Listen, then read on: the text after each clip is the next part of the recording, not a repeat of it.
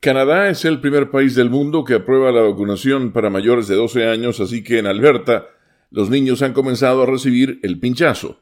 Menores de entre 12 y 15 años se sienten satisfechos porque la vacuna, según han manifestado, le permitirá proteger a los demás. Canadá da este paso mientras la Unión Europea y Estados Unidos, por ahora, siguen pensándolo.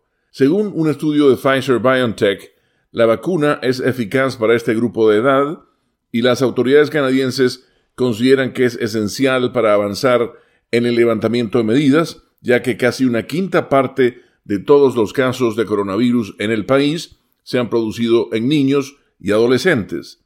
Aunque la mayoría de ellos no experimente síntomas graves, la vacuna ayudará a proteger a su entorno.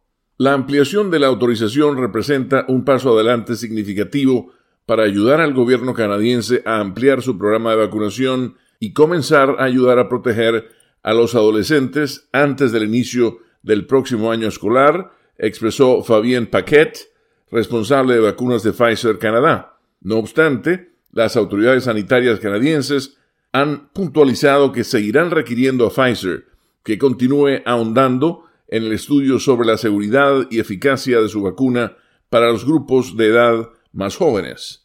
Leonardo Bonet, Voz de América, Washington.